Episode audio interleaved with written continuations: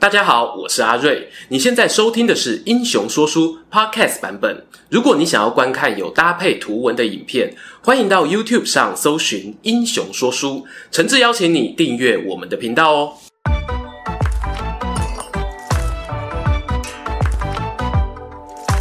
Hello，英雄说书的观众朋友，你们好，我是说书人阿瑞，替大家带来精彩的英雄故事。今天啊，对本频道来说是个重要的日子。没错，我们终于要把战国四大名将连载完结啦。负责压轴的人啊，便是协助秦始皇消灭六国，用短短十五年终结乱世的大功臣王翦。如果你还没有听过白起、李牧、廉颇的故事呢，也欢迎哦到英雄说书之前的影片复习一下哦。王翦出生平阳东乡，约莫是今天陕西省富平县一带。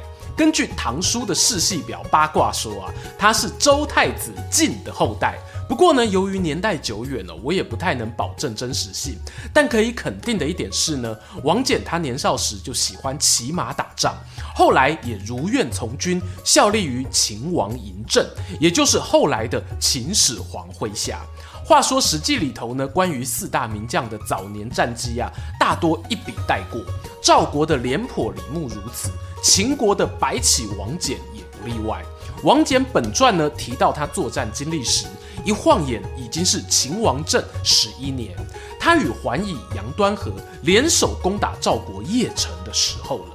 当时赵国派兵攻打燕国。没有料到呢，自己是螳螂捕蝉，黄雀在后。燕赵战争还没有结束，秦国大军啊就已经趁机袭来。由于邺城规模不小，周围还有许多卫星城池，秦军兵分多路，虽然各有斩获，但也面临军粮补给线过长的问题。于是他们将兵马合而为一，由王翦统筹指挥。这时呢，王翦做出一个特别的决定，他命令军中啊战功斗弹以下的人呢，先回国放假，再从剩下的人里面筛选出十分之二的精锐，就带着这批轻量化后的军队前往攻城。最后哦，果然克敌制胜。我认为啊，这个决定呢，凸显了王翦在军事方面的洞察力。作战时哦，并非永远都是多多益善。秦国士兵呢，千里跋涉，没有跟对手长期消耗的本钱。这时候裁撤冗员，补足军饷，就成为一个看似缩减战力，实际上是创造优势的选项了。邺城之战过后的十年间，王翦以总指挥的身份，调度秦军陆续攻陷赵国，消灭燕国。而他的儿子王贲也颇有乃父之风啊，带兵袭击魏国，切断渠道，引水倒灌都城大梁，俘虏了魏王。遥想昔日哦，韩赵魏三家分晋，冥冥之中呢，似乎啊也有命运之手推动他们走向相似的结局。秦王阿政啊，吞下三晋的领土后，胆子也大了，就把目光投向南方的荆楚一带。他找来老将王翦。还有一位在灭燕作战中曾追杀燕太子丹、立下大功的少年勇将李信，要和两人哦讨论攻略楚国的超级任务。这里呢做个背景小补充哦，楚国从春秋时期开始就是五霸保障名额，而普遍来说呢，我们讲到秦国的崛起。都不会忘记重用商鞅变法的秦孝公，又或者孝公的孙子秦昭王拜白起为将，在长平之战大破赵国。但这些呢，都比楚国的霸业还晚了两百多年。简单说呢，秦楚对决，你可以当做是一个新兴强国与传统霸者的挑战赛。到底会蹦出什么新滋味呢？让我们把镜头转回秦王召集的军事会议现场。他看着少壮派的李信，还有老江湖王翦，等待他们提出战略简报。李信呢，首先发言：“大王啊，只要给我二十万精兵，我就能消灭楚国。”秦王啊，眼睛一亮，回头看看王翦：“老将军，你呢？”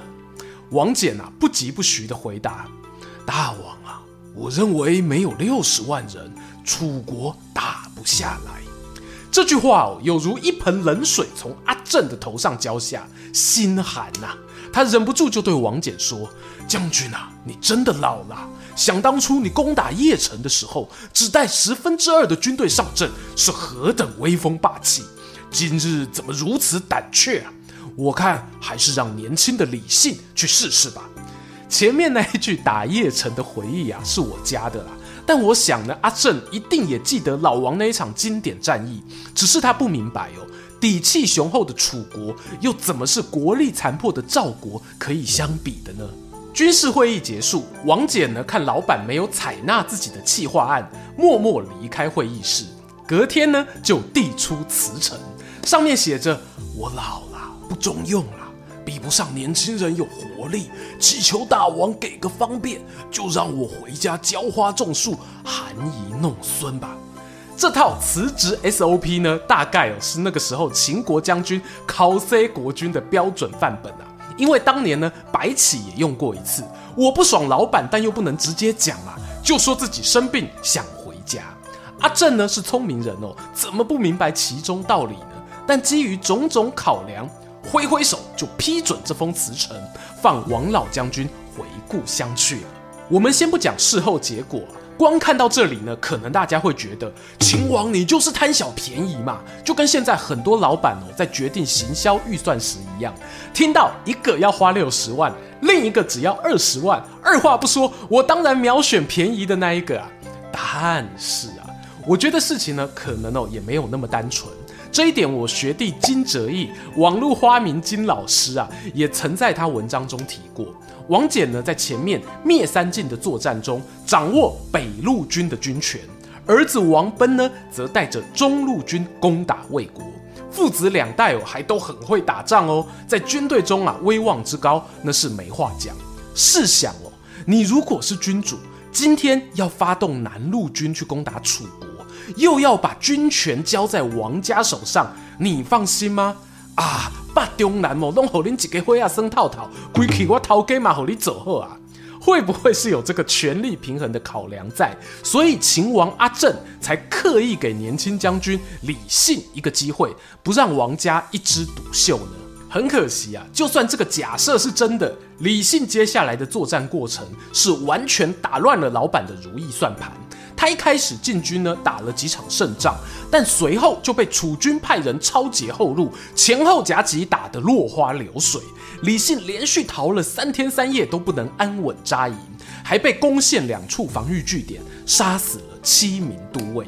虽然史书没有明确战损数量哦，但估计呢，二十万士兵也是元气大伤。消息传回秦国王宫，我们阿正啊又惊又怒。大家猜哦，他第一步要做什么？处罚打败仗的李信吗？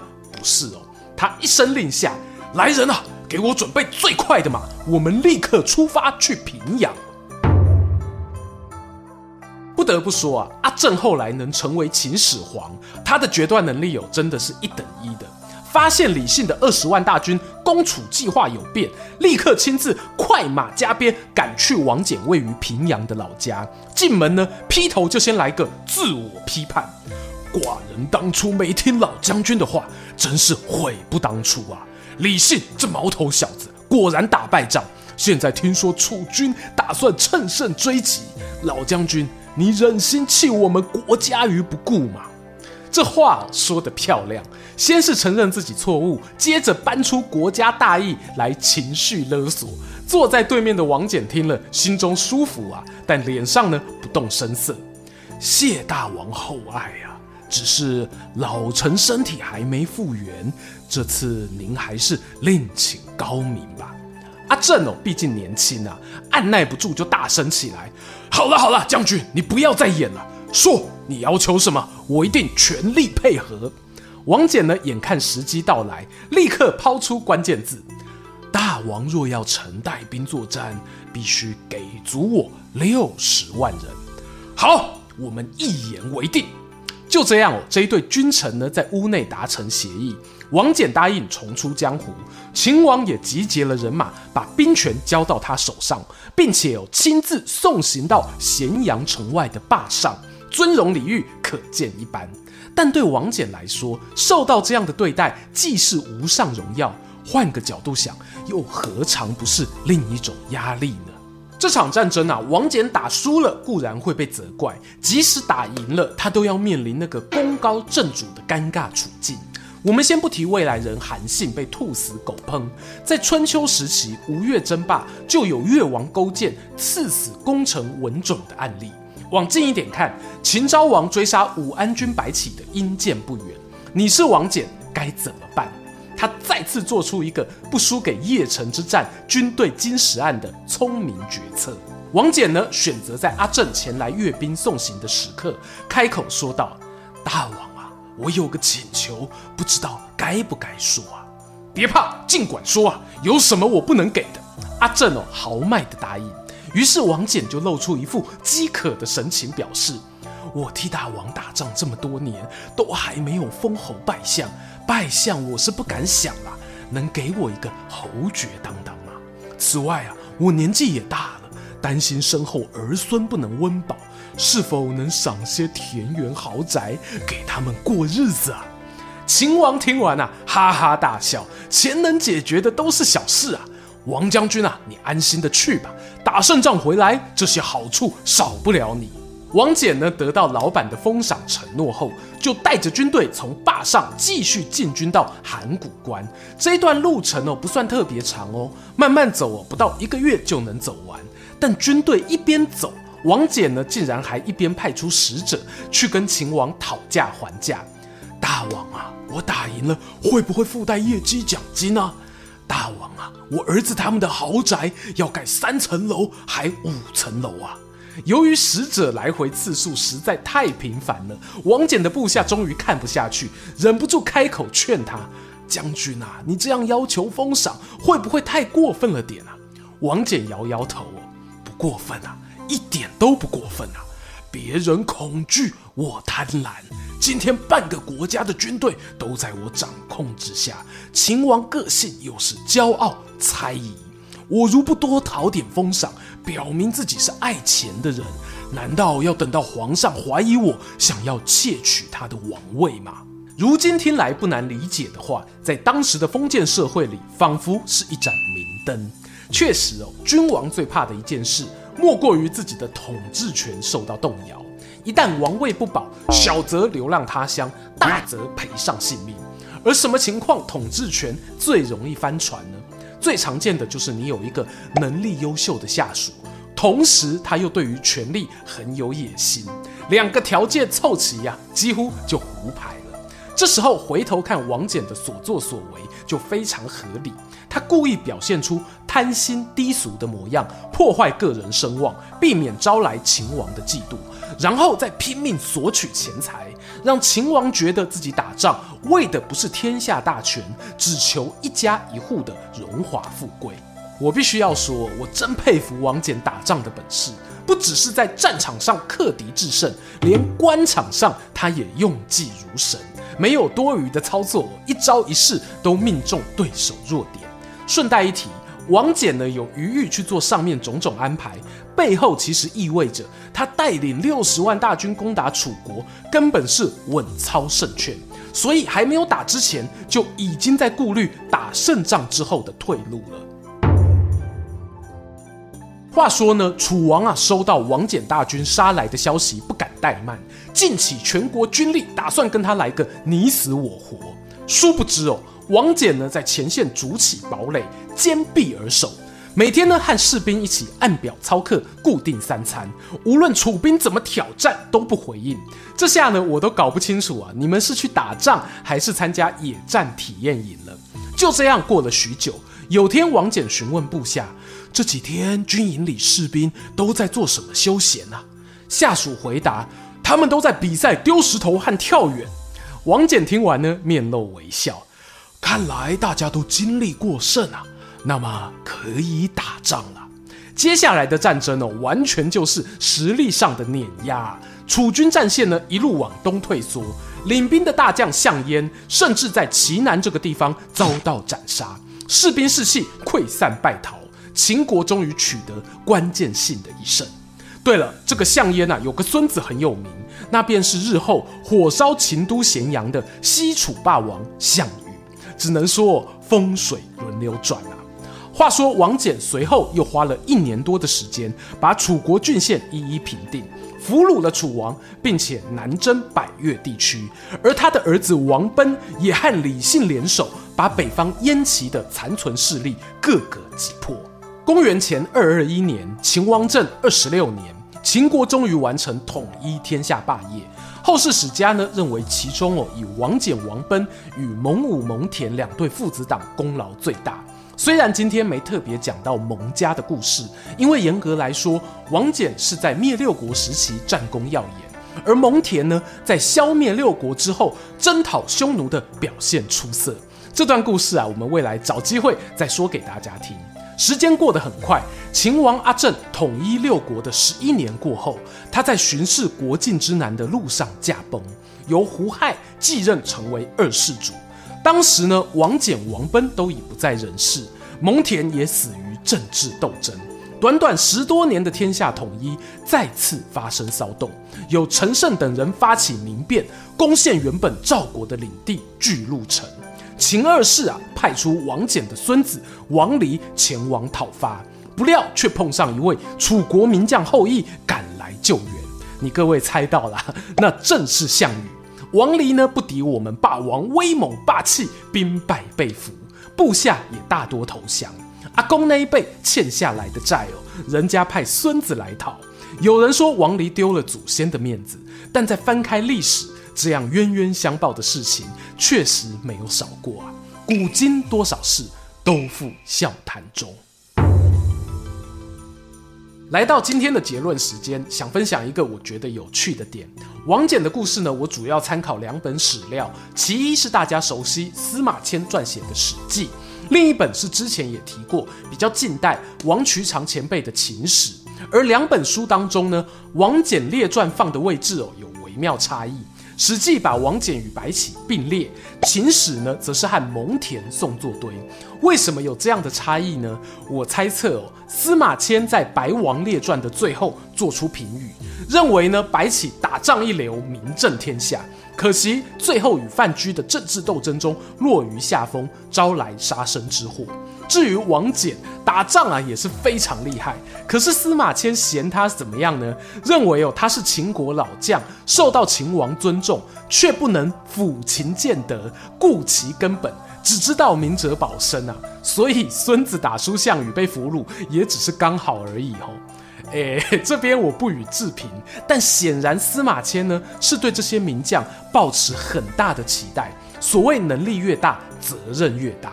另一方面呢，《秦史》的《王蒙列传》结尾哦，则写道：“王翦定内，而蒙恬攘外，于秦皆功最高。”将两人呢并列，应该是考量到战功的部分。后半段哦，则多着重在评论蒙恬和他弟弟蒙毅不知变通，没有及时处理掉皇帝旁边的奸臣，导致国家覆亡。就这里呢，我觉得很妙。王渠长前辈会不会是偷偷暗示，万一蒙恬啊是如同王翦一般懂得战略弹性的人，秦末汉初的那一段历史可能会有非常不一样的改变呢？说到底，王翦留下来的记载绝大部分哦是偏向战略思维、后勤调度，对于真正战术面的机巧变化比较欠缺，这也让他成为战国四大名将中相对没有光环的那一位。然而，我们也不妨这样思考：当其他三位将领已经有丰富的战场事迹时，王翦呢，他另辟蹊径，在人生战局上留给我们的指南就更显得珍贵了。这当然啊，不完全是讲干话哦。我们来看看只小他一个世代的汉初三杰萧何，后来位居相国高位。当大哥刘邦出门打仗时，他负责留守长安，就曾经使用了与王翦一模一样的计策。萧何呢，故意强买百姓土地，还放高利贷赚黑心钱，想让刘邦安心啊。只可惜呢，他这一套戏没有做足。最后又忍不住为民喉舌，向刘邦争取百姓权益，结果呢，遭到下狱收押。你觉得王翦想出来的那些保命绝招看似简单吗？事实上哦，这些做法很有可能都违背了他自己人生中的某些原则。萧何示范过了，他差点因此被关到死，但王翦呢，却成功活了下来，赢得祖孙三代衣食无虞。而后者则被司马迁用力谴责到不行。荧幕前的观众朋友，大家会为了家族荣誉做到像王翦这样名誉与我如浮云，还是像萧何那样尝试哦游走在原则与风险的边界？又或者呢，你很尊敬太史公啊，打算身体力行，为了正义发言，即使遭到极刑也不在乎？欢迎在底下留言呢，分享你的想法，搭配订阅、按赞、小铃铛，combo 组合技最舒服啊！我们下次见。喜欢今天的故事吗？英雄说书需要你的支持，让好故事被更多人听到。动动手指订阅我们频道，打开小铃铛，选择接收全部消息，这对创作者的帮助非常非常大。